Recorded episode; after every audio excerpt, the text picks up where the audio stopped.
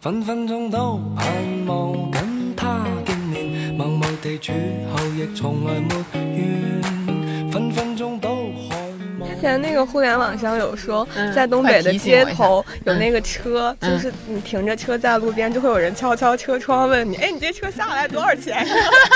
因为最近济南确实不太唱了，所以我唱还是就是我一般就是先唱一个阿楚姑娘，把他们吓死。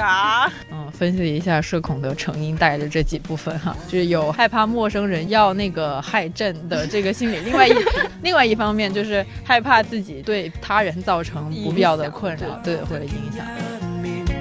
那份快樂太新鮮，我一夜失眠，心裏現，問為何共欢迎收听《没理想编辑部》，我是从飞行嘉宾变成落地嘉宾，现在变成主持人的佳俊。现在开场白都这么卷了吗？我一时不知接什么。大家好，我是嘉瑞。我是林兰，我是阿紫，哦，看来只有我一个人在卷呢。拒绝内卷，不接。今天我们想要聊的一个话题是在网上还挺火的社交牛逼症。天呐，对于一个川妹子来说，这真的太难了，就是有边鼻音又有前后鼻音。嗯对，然后我今天自告奋勇来当主持人的原因，是因为我真的完全不知道社交牛逼症到底是什么东西，然后抱着非常虚心求教的这样的一个心态，跟我们其他三位主播坐在了一起。所以小紫，你在生活当中遇到过社交牛逼症？要不然还是先给社交牛逼症一个个定定义义吧，就是它到底是什么？所以它是什么呢？小紫，之前有看到那嗯个 X 博士写的那一篇，他是把它定义成一些你会在街上做让人尴尬的行为，但自己并不觉得尴尬。对，街上说是指就是大街上的嗯字面意思。但其实我觉得互联网上大家用也都会把它广义的用成就是字面意社交很牛逼的意思。就是很会社交的人，我们就会评价他是社交牛逼症。对，他好像是刚开始在抖音上火的一个梗吧，那些短视频嘛，他就拍了很多一些人在公共 场合的一些，对对对，他其实更像是怪异行为，就是那些。你不明白他为什么这样做，但是他就是那种传说中的只要我不尴尬，尴尬的就是其他人的那种行为，对对对，所以就会被称为社交牛逼症。那当然，当这个词这个迷音被传开了，它就有很多大家都会开始乱用嘛，所以它字面意义上也是，因为大家普遍上都是一个比较社恐的。就大家都会叫自己社恐，就或多或少这么叫，所以这个社交牛逼症最简单的理解方法就是社恐的反义词，就可能是你不咋害怕去跟人，就跟陌生人讲话，或者是跟人聊天什么的，这是一个正常的社交牛逼症。不正常的那些就是 在街上什么拉屎，是吗？我也是看动图我都震惊了。反正就是不正常的那种社交牛逼症，就是在街上干一些奇奇怪怪的事情，但是自己丝毫不尴尬，然后就让周围的人给搞社恐了的那种 行为。嘉瑞有什么要补充的吗？我没有。不是，就刚开始想要找嘉瑞来聊，就总觉得嘉瑞代表了东北人民，是不是会有一些鲜活的例子？彪悍的东北人民吗？对呀、总感觉你们会有一些鲜活的例子可以分享一下。嗯，完了，我现在大脑一片空白，为什么？因为我现在东北在疫情限电。之前那个互联网上有说，嗯在东北的街头有嗯那个车，就嗯是你停着车在路边，就会有人敲敲车窗问你，哎，你这车下来多少钱？哎，这种好像还蛮常见的。对呀、就是这种，就是这个不就是热情及自来熟吗？自来熟也可以算是，但是就是自来熟还有什么人来疯的那种，东北会有这样的，有啊，最近那个，嗯。诶，因为最近我在关注哈尔滨疫情，因为怕回不了家，就本来也嗯回不了家了。但是我发现热搜上都是些奇奇怪怪的东西，就比如说一个大哥去做核酸，然后唱出了美声，就那个 为什么会 这样？然后他就是做着做着核酸，就唱起了美声。这是挺牛逼的。对对对，就是不知道该对这个行为做出什么样的反应。但我刚刚听到的就是说，社交牛逼症实际上不是说他很善于社交，让人感觉很舒服，甚至他其实是会让人感到有一丝尴尬。哦。原来是这样，我突然想起了一个，就是记忆慢慢回了起来，请大家多给我一些东北的提示。就是我有的时候会被我爸妈强迫带去他们的饭局，然后呢，都是一些就是我很小的时候就认识的叔叔阿姨，嗯，然后呢，他们在那个场子之上，还是会有一种表演型人格，就是哎，我来提一杯酒，然后就开始那个就有点像抖音主播一样，开始叭叭叭叭叭叭叭就讲一堆，然后什么什么整活。对，就是每个人都需要，就是我觉得那也是个内卷现场，就是每个人都需要先来一段词儿，然后呢再来一段祝酒祝酒词。今天我们大家相聚在这一起，是为了庆祝。什么什么，然后也会有那个表演才艺的环节，就是以前有一个应该是大哥的。媳妇儿吧，那个以前是学美声的，然后 又唱美声，对，然后就是在那个中秋饭局之上唱起了《我和我的祖国》。你们 东北人都是人均会唱美声的吗？对，是是是，这太好笑了。还是说东北话跟美声的发音之间有些什么连接之处？哦，我们西北的饭局也是会唱歌的啊，唱的是美声吗？就是花儿比较多是内蒙歌曲，其实 那所以是内蒙突然唱歌吗？站起来，就是可能就是祝酒的时候会说，我来给大家唱啊，然后下面的人就要很配合的一起拍手。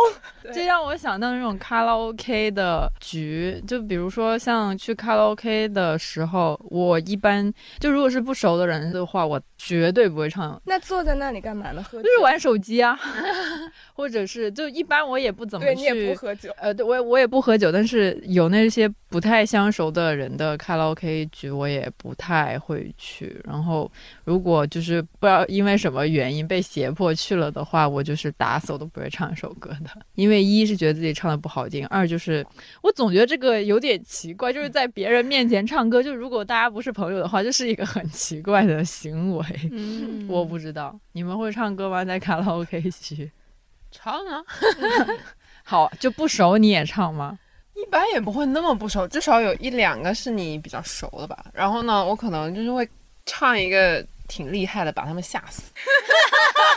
比如说牛啊，比如 说，我想听一下那个很厉害的是什么？因为最近几年确实不太唱了，所以我唱还是就是。我一般就是先唱一个阿楚姑娘，把他们吓啥？阿楚没有听过。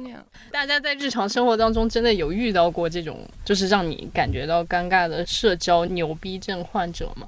我们之前主要说的是老一辈的人会比较有这种俗称的社交牛逼症，因为他们都会很喜欢跟你搭话。哦，这个，你们又被老人们搭过话吗？去年了吧，在公交车上被老太太搭讪。对，在公交车站，因为我住的那个小区就是比较多老人嘛，是一个那种文工团的什么什么家属区之类的，应该是个。冬天吧，然后就是有个阿姨、奶奶之类的，六十多岁吧，就过来，就是我站在这等车，然后就是突然有一个人出现在隔壁，他跟你说了一句话，他说你穿那么少啊，然后我说哦我还行，我这件很厚的，然后他突然说你几岁了呀？然后我就说我二十五了，他说二十五了还没结婚呢，然后我说没有结婚，但他真的就是这样连贯，就是一个问题接一个问题的，先说。你不冷吗？然后再说你几岁，然后再连到这个就是婚姻大事上面。然后他就是又说了，我觉得他可能的主要目的是想要讲一下他的儿女嘛。然后他就跟我说了一下他的什么，我忘了是大儿子还是大女儿，反正一个儿子一个女儿，就是一个是什么政法大学的教授还是法官，我忘了。另外一个女儿也是蛮厉害的，然后又跟我说了一下，他们都已经英年早婚，然后并且有了孩子，然后。我们又搭上了同一辆公交车，然后我就是不知道该如何进行下去这个对话，我就说哇，他们好厉害呀！然后就后来就是呃，可能到了一站，然后那个老太太就下去了，然后留下我一个人站在公交车上不知所措。有时候我就不知道如何招架这种突如其来的搜手，就他可能也不是想跟我搜手吧，他可能只是想跟我讲一下他的儿女的故事。那你当时有很想停下来吗？就是不理他，或者说你有啊，我以前会更社恐一点了，就是用通俗的话来讲的话，就是不太知道怎么跟人家聊天，然后也不太喜欢招架那些陌生人突如其来的问话。但是这种就是属于是谁说的？齐美尔还是谁说的？那个 社会原子化，就是你不喜欢跟一些邻里的人聊天什么的嘛。后来慢慢的长大了，就是没有那么抗拒跟陌生人搭话的那种事情。我之前阿紫应该是听过我去云南坐出租车的一个事情，你们有听过吗？没有，没有，我应该是某一天的一个选题会讲过，然后那一次特别好笑，就是大家有没有发现出租车司机一般都挺健谈的，对吧？好像是一个不知道为啥的一个传统。然后那时候在云南旅游嘛，然后就打了个车去某一个景点，然后可能路上要二十五分钟就不短。然后那个司机就是经过那种田野嘛，就是有很多那种人在耕种之类的，然后他就问我说：“你知道这些是什么吗？”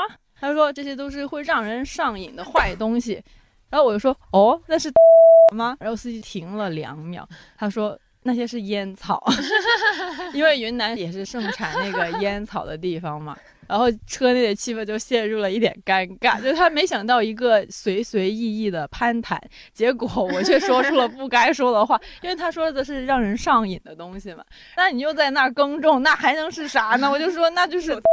对，又在云南昆明嘛，就是根据我的各种各样的刻板印象，所以我就说出了。我本来还打算说是，但是没有，司机就是停顿了一下，说是那个合法的那个烟草，然后我就是 尴尬，我当时还怕司机该不会要举报我吧？他没想到我说出了一个真实的，他就司机也没法接话了，那氛围一度陷入尴尬。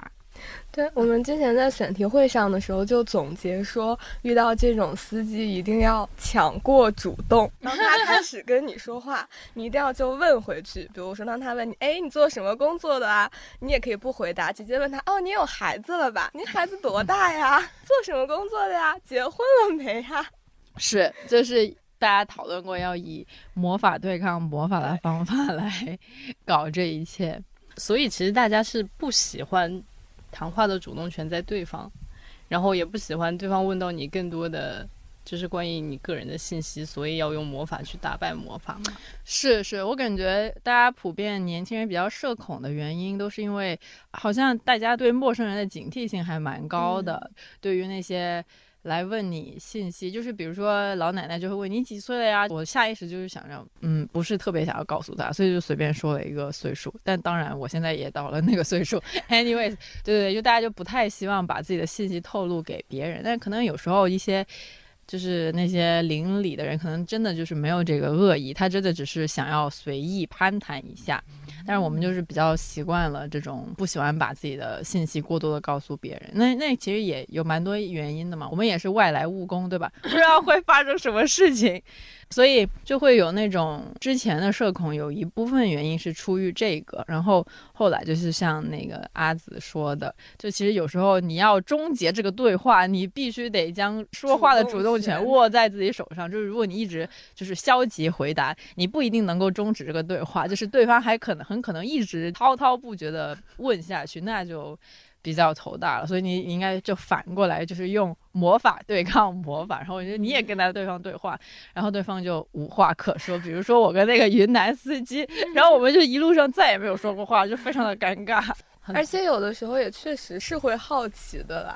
就如果让你主动跟那个司机交谈的话，可能有的时候就会懒得说。但他一旦已经开口，你也会对他的生活有一点好奇。理解。对我是那种，只要司机跟我说话，我就会跟他对话，然后就了解了很多北京出租车 司机的生存现状之类的。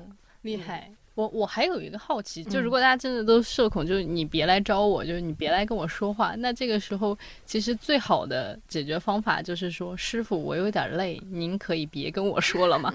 大家有尝试过用这种方式？我没。有，就是我我是那种会想特别多的人，就是我脑子里面每天都有数千万条想法过去，但是比如说。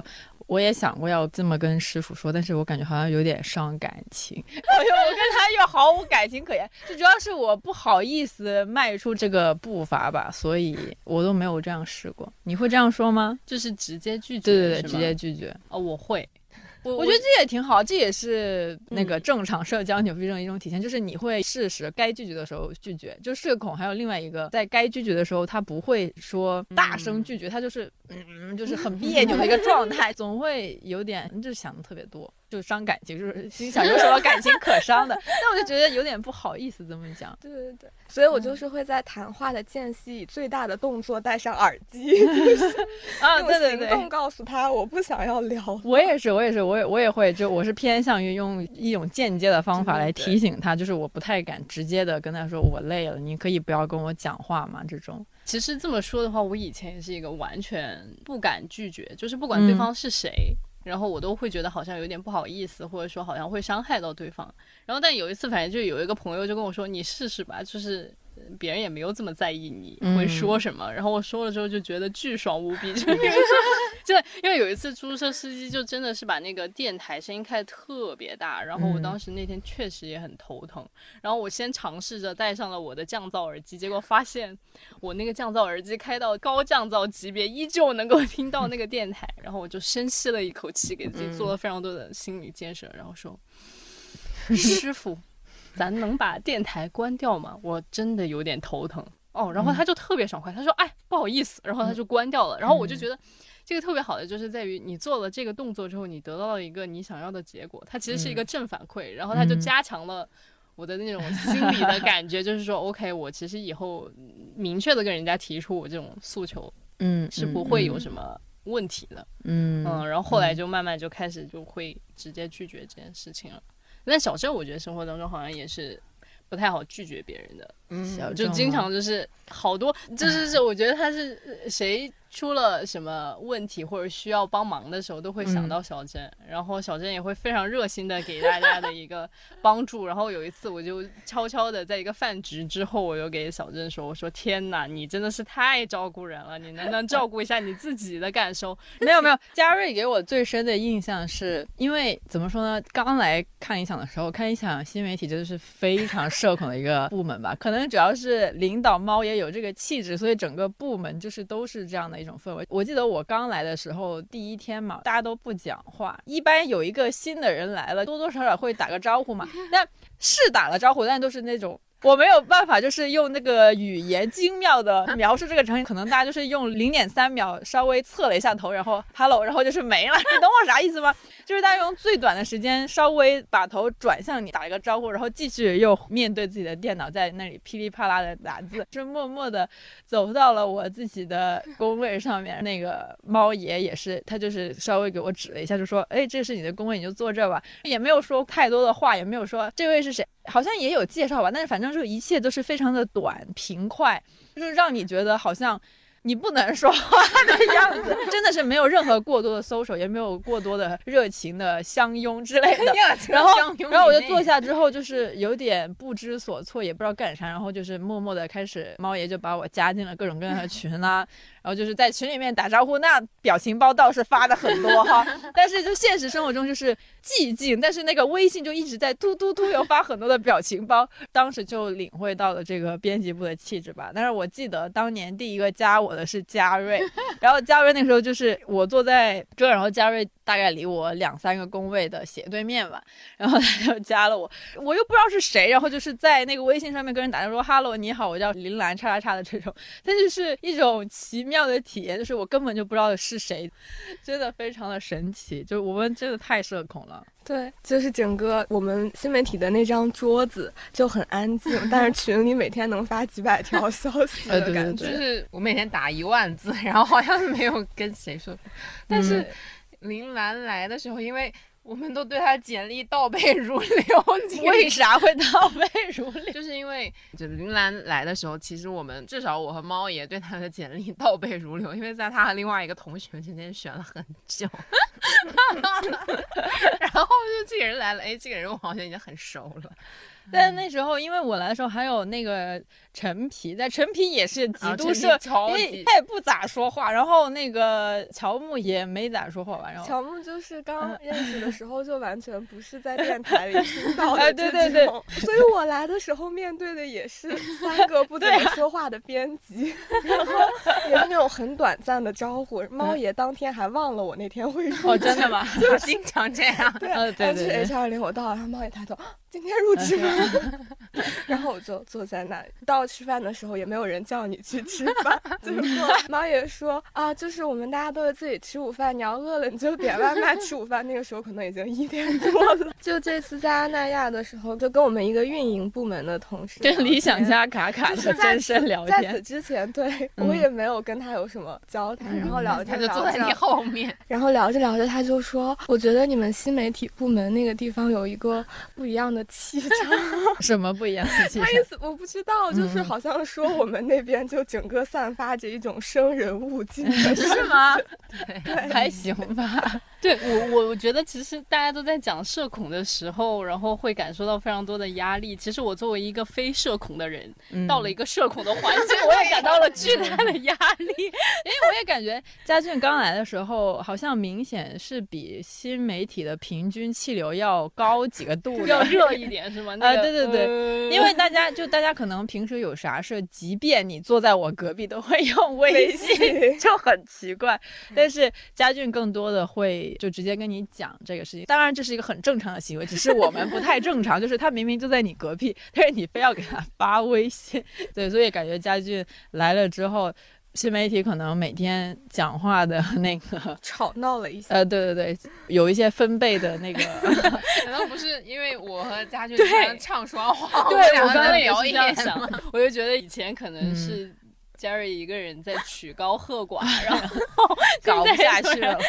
突然有了那个两人一台戏，就是其实我觉得，呃，我在互联网上看到更多的都是说社恐到了一个环境里面，他很紧张，然后但就是我到了就是社恐的环境里面，其实我也很紧张，就是我特别害怕我说哪一句话，就是惊扰到了我们的同事，就有一种那种呼吸都要细一点，然后。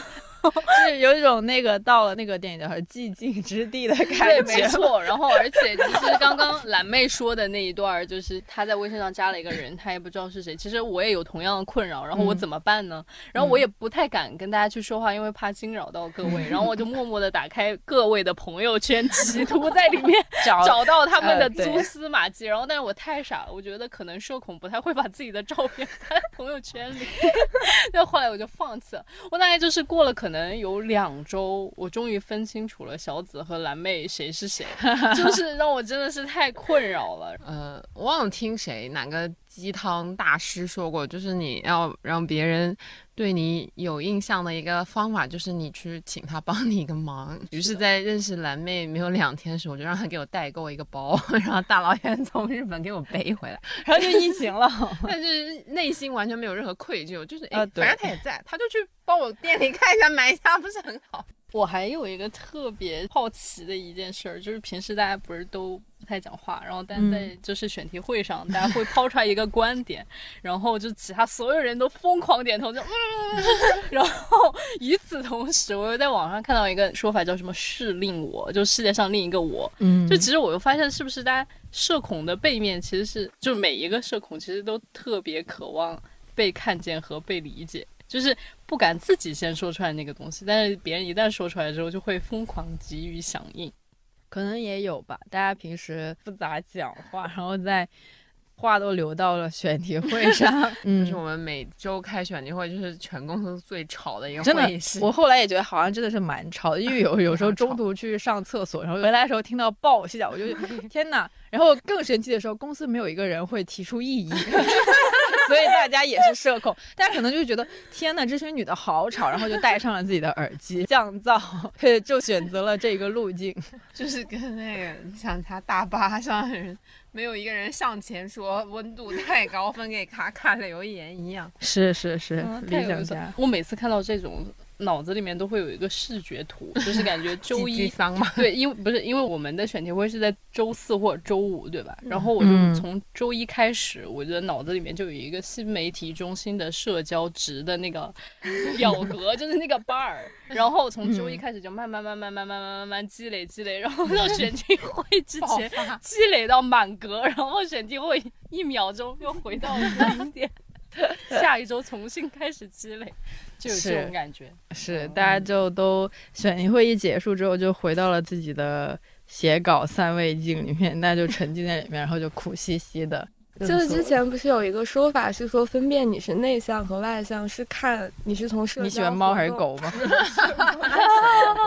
就是看你从社交活动里是在释放能量还是在汲取能量。就外嗯向的人，他去社交，他是会给自己充电；但内向的人去社交，就是会觉得身体被小李空觉得是那种 去充电的人。哦，真的不是，所以就是这是大家对我的极大的误会，就是我周末在家是会一个人，就是躺在沙发上面就啥也不干或者都行，然后其实人多的场合，我会觉得是在放电，就是你会需要。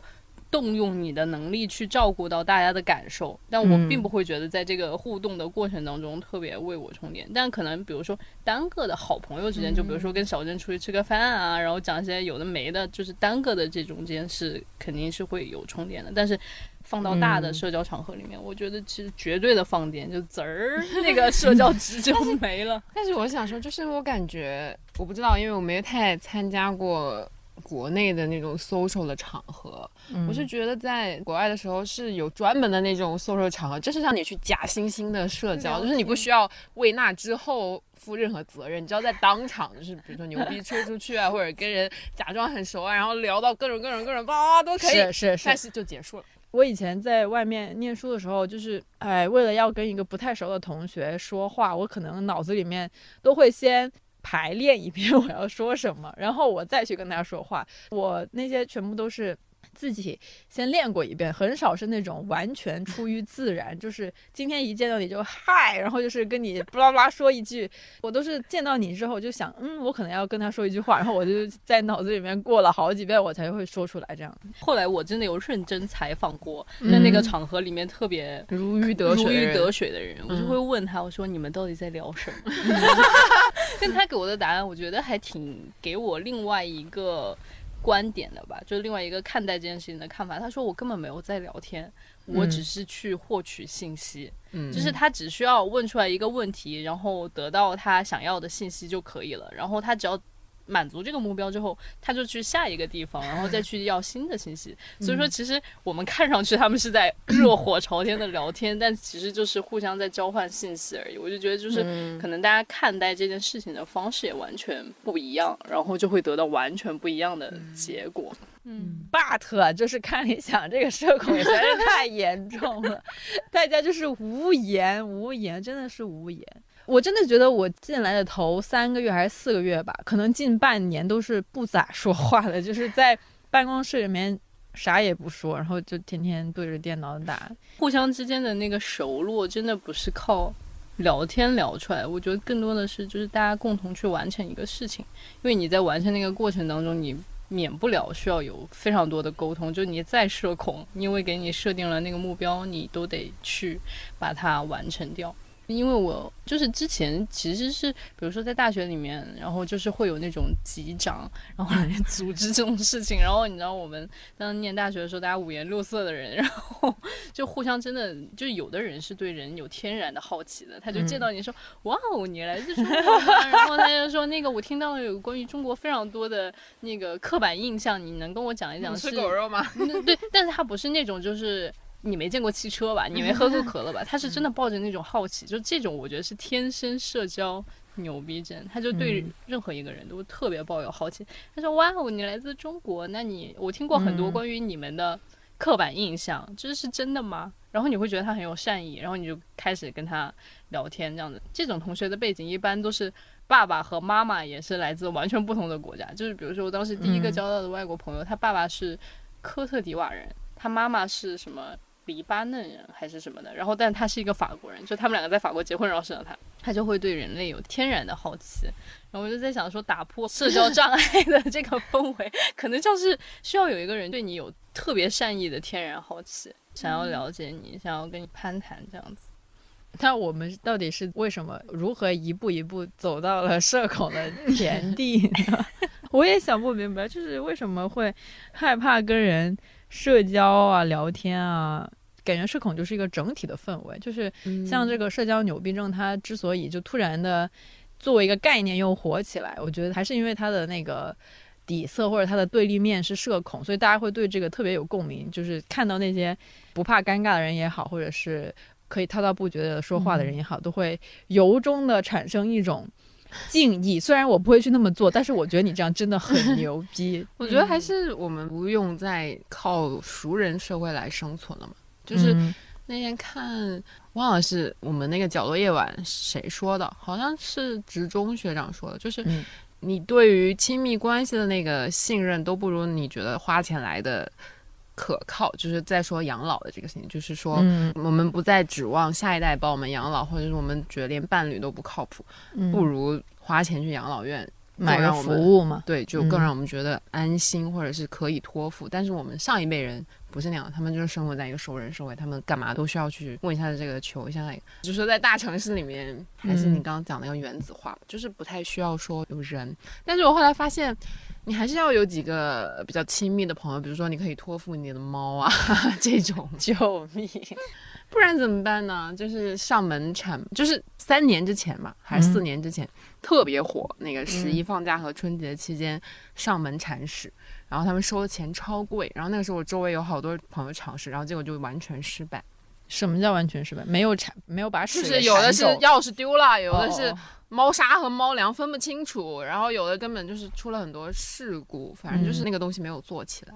嗯，刚刚小珍说到那个原子化，我就觉得还有结合之前您来说有一个老奶奶跟他搭话的那个经历，我是觉得有一点社会大的那种互信是没有了。嗯，就是我在想，我小的时候我们家是住那种院子，然后三家人住在一起，就是属于那种。我爸和我妈是可以因为工作很忙，直接把我丢给旁边的 叔叔阿姨的那种。就是人和人之间好像是有一种基础的信任在，就觉得 OK，我们天天都能见面，然后大家是有一个基础的互信的。就是我们家最近搬了新家，我已经三次跟我的右边的邻居同时坐电梯。回到家里，然后我三次都没把他认出来，以及他进门之前我都没有跟他打招呼。然后我当时都在想，我说为什么？就是真的有可能，比如说你家里面突然有个什么事儿，你得拜托他一下，或者是什么，我们都没有开启这个。我就觉得好像我宁愿去麻烦一个更远的，然后我的朋友，因为我对他有这种信任在，让他来，都不愿意去相信你可能每天都可以见得到的邻居。嗯，就有一点点可惜。其实，就像懒妹说的，遇到那个老奶奶，她大概率也不会有什么坏心思，但是可能我们在心里面就是有一种我不想要跟你分享，我对你没这个信任的那个，我就觉得真的是有一点点遗憾和可惜在这一方面。而且我会觉得，在情感上，现在可能很多人就像佳俊说的，是没有对人的好奇的。大家就是太沉浸在自己的那个世界里面，就自己太大了，可能就我也不太想去了解别人，就不想要开启跟你的对话。我并不好奇你的生活这种。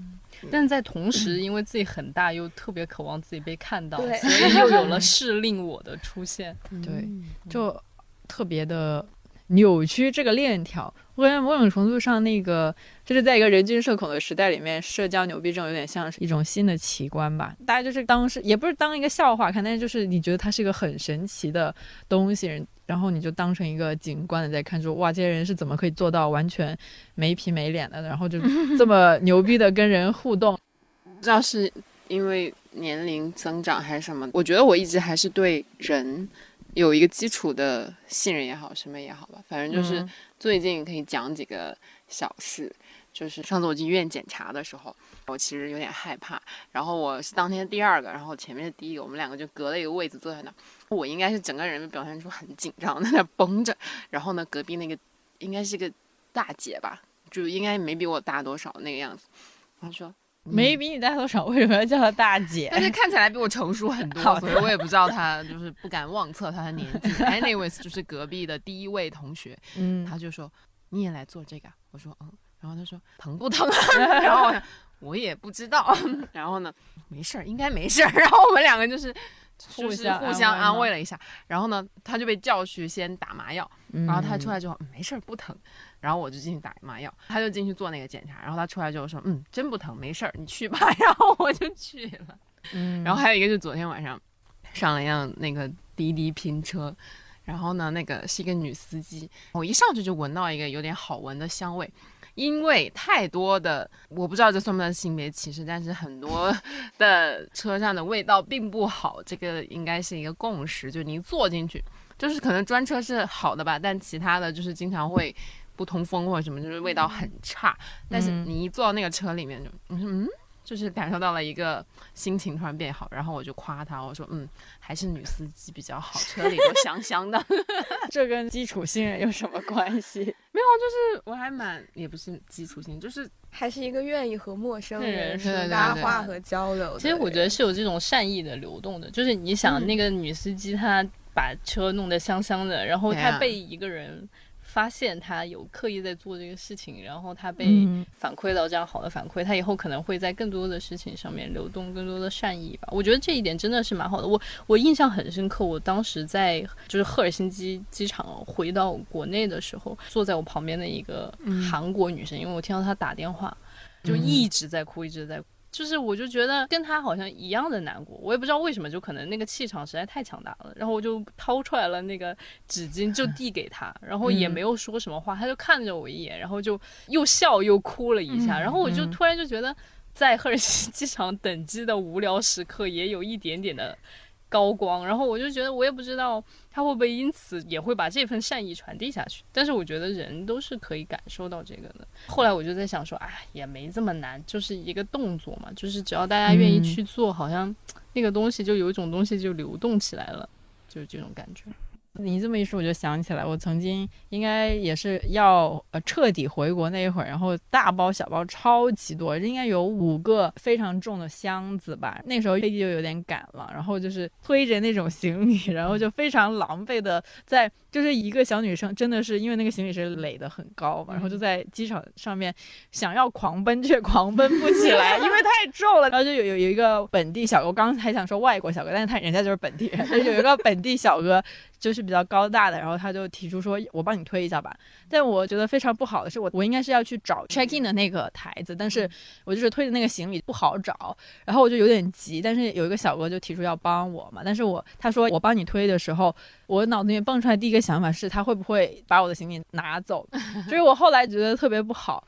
但是我当时我就因为我是要彻底回国嘛，所以我就是为了省事儿，然后就是想要把所有的风险都规避掉，所以我我还是很有礼貌的答谢了他，我就说谢谢你，就是不用了，我 OK。但是我很明显就是不 OK 的，但是那个小哥就是脸上略带担忧的说：“你确定你真的 OK 吗？就是我可以帮你推着，在你后面跟着你。”然后我说：“真的不用了，真的谢谢你。”然后我就是非常吃力的再把那五个行李箱推走了。但是对，就是所以就是再回想起来，就人家也是一个背包客，就是他也要去别的地方，但是他只是真的是看到了我非常的艰难，所以他想要帮我，但是我当时就是习惯性的用一个不好的动机来揣测人家，就是事后想起来就还感觉挺抱歉的吧，但是也没办法，就是也就这样过去。你知道吗？我也有我在就是我在车站地铁，如果遇到有女生自己拎个大箱子，我会上去直接帮她提，嗯，或者是那种老人拿婴儿车，因为这个地铁上的基础设施做的真的很差，嗯，就是很多地方没有直梯。我也有一个，类似的经历，是有是在伦敦的时候，嗯有一天是去蹦完迪，就大概 那个时候可不社恐呢，还去 蹦迪不还蹦迪来跟朋友一起，然后大概是三点多吧。当时穷到什么地步呢？三四点钟蹦完迪出来，不想打车，于是就倒两班公交车回家。然后那班公交车它会嗯停在伦敦的三区，就伦敦三区是已经比较乱的了，就一区、二区比较好，三区是一个比较乱的地方。停在那儿之后，我要去倒下一班，我就嗯找不到那个下一班要去哪里倒，就拿着手机在那边查。这个时候就有一个他看起来是有一点醉，但没有醉到是那种醉汉的感觉的一个嗯男子，就上来问我要不要帮忙。嗯我当时就是我知道他不是一个坏人，但是我内心还是会有一点恐惧，说嗯嗯算了吧，我还是自己找吧。也是就拒绝了他之后，自己找到了要去哪里倒车。嗯，但这个事情我就一直记得，内心还是就是啊，伦敦真好，半夜还会有喝醉的人过来问你需不需要帮助。是呀，我就是反正。嗯，那个事情我也是记了好久吧，总觉得自己的自己的一个社恐的习惯让我去恶意揣测了别人，就觉得特别抱歉的。嗯，然后之后也没有，之后也再也没有类似的事情发生。之后再有人帮我推行李，我一定让他帮我推。可惜就再也没有这样的机会了。所以我们要破除社恐的话，需要做些什么呢？不要怕麻烦别人吧。虽然我也挺怕麻烦别人的，就我觉得可以分开，就是嗯，对陌生人、对同事和对比较亲近的朋友，应该就分开吧，会比较好一点。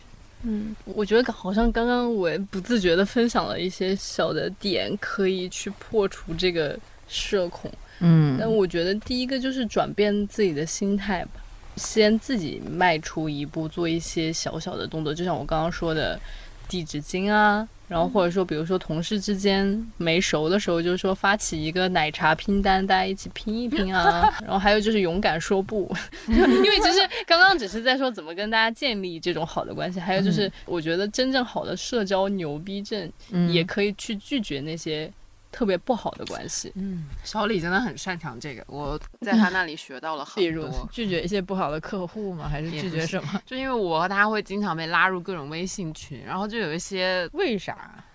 呃对接一些工作啊哦什么的，然后对面有一些人就真的很奇怪，嗯他就会上来，哎，我也不知道这个能不能讲，他们应该也不会听嘛，就上来叫你宝，他说你谁呀、他们习惯的那种，对，就是嗯，就是淘宝客服感很强，对我我感觉是大家在网上各自有各自一套那种很亲近的话语，但是现实生活中就是各自都对对方不太感兴趣，对，然后我就每次听到那个，我就 浑身鸡皮疙瘩就起来，然后呢，拒绝了这个称呼吗？对啊，然后我就跟小李说怎么样怎么样，怎么样我好讨厌他，然后他说 那你就跟他说不要再叫你这样，然后我就说了，然后他就真的没有再叫，然后我就很开心，对，就是小林就有一次就说你可以不要叫我嗯，什么亲爱的嘛，就叫我的嗯名字。嗯，嗯，然后他其实后来就接收到，就这么叫他。拒绝这个事情还是需要练习一下。对，就是其实嗯礼貌的拒绝就好了，不会有什么太大的问题。嗯而且好像很多人会总是为自己的拒绝找一个理由，嗯但我觉得有的时候就是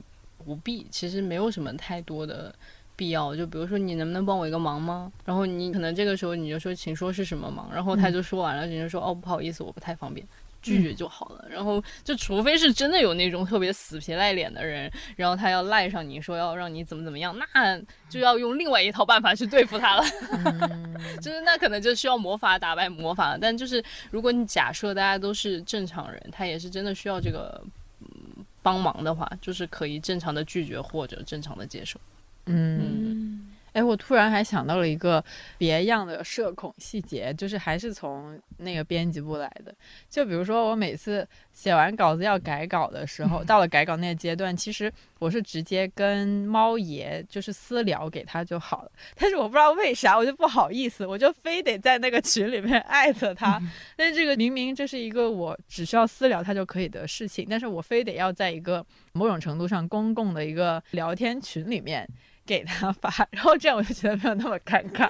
我不知道为啥，就我不知道这种赛博尴尬是从何而来。我经常会有这种就是赛博尴尬，比如说给谁发了一个消息，然后他两个小时没有回我，然后我自己在那儿尴尬，那就是没有意义，就因为对方可能只是真的只是忘了，或者是怎么着，但是我就是会陷入赛博尴尬，然后也不知道。我是该就是，如果我可能找了他一个事儿，就是这个事需要被处理，我是应该再找他呢，还是再等他再回复呢？脑子里面会想很多这种事情。但我觉得还蛮神奇的，你竟然嗯会觉得在群里发可以缓解那个 尴条子永尬。远是那种私聊的人，对对，对吗我是一个非哦常会有点担心在群里说话冷场的人，就现在已经好很多了。嗯，冷就冷了吧，无所谓了。我自己克服那个社交障碍的方法就是别太把自己当回事儿。嗯，因为我就是很怕讲话冷场和在群里说话冷场，然后你的那个。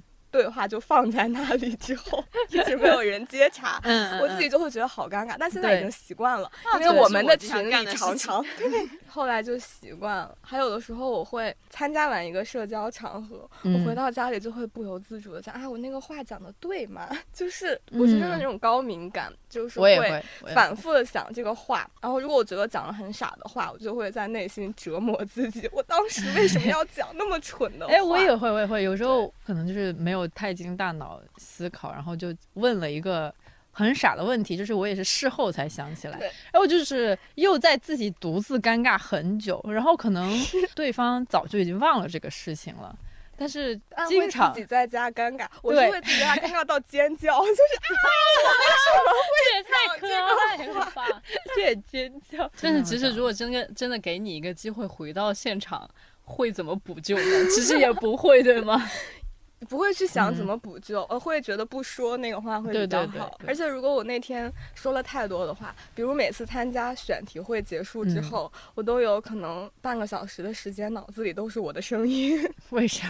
就是会觉得精疲力竭，因为讲了太多的话而精疲力竭，就感觉需要就储备一下能量。像刚才佳俊说的，要一直储备到下一周的选题会。是哈，我感觉你更社恐一点。那你为什么刚来编辑部的时候还觉得大家很社恐呢？这不是刚刚刚恰好跟你的氛围接轨吗？但是会尴尬，就是比起我当然会希望大家正常交流，因为这样我不会尴尬。你尴尬什么？就比如说，我在坐在那里，因为社恐，也不知道这个时候该不该去吃饭，也不好意思问该不该去吃饭，也没有人叫我去吃饭，我就会在那，嗯，吃饭吗？叫外卖吗？然后怎么样呢？为什么也没有人叫我去吃饭？哦，就是会有这些内心的活动。哦，是，哎，我觉得其实是，其实社恐是非常在意身边的人的感受的。是，然后但是社交牛逼症是就是那种，就是那种。那个意义上的就是 完全不在意义，我就这个就想起来，我之前当时坐飞机在摆渡车上有一个东北的大哥，真的就是开着扬声器，然后再说你咋这蠢呢？然后就说那那那那那，然后就是那个摆渡车可能就是已经走了五分钟还是十分钟，终于走到那飞机上，然后他才关掉。然后我有的时候就很很神奇，当时就是我我跟我家属一起出去，然后我就问他，我说你说这大哥他不觉得尴尬吗？或者说他不觉得影响到别人吗？他当时跟我说了一句话，他说如果他觉得影响到别人，他就不会这么做。我说当时真的好有道理啊，就是他可能就是完全不在意身边的环境是怎样的，但其实刚刚小紫那一段描述，就是他非常在意身边的环境以及别人怎么看待他。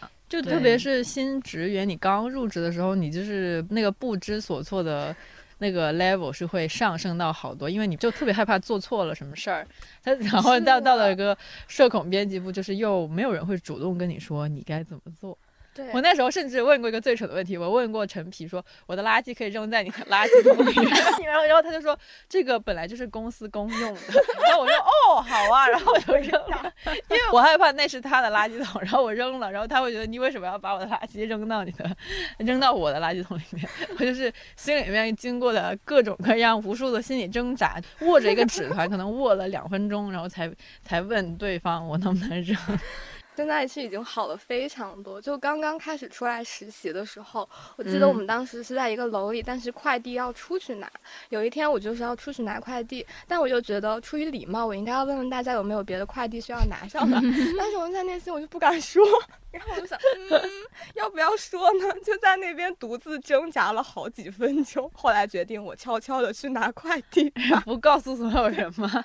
是挺多这种情况哈，实在是每做出一个行为，心里面就是过了十万八千遍各种各样不同的方案，还有以及它会对身边的人造成什么样的影响。嗯，分析一下社恐的成因带着这几部分哈。就是有害怕陌生人要那个害朕的这个心理，另外一 另外一方面就是害怕自己对他人造成不必要的困扰，对或者影响。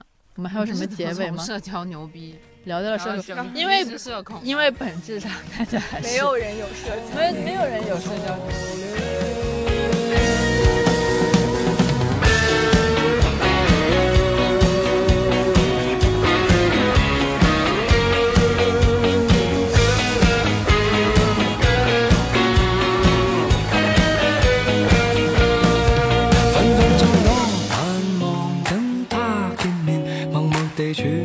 亦從來沒怨。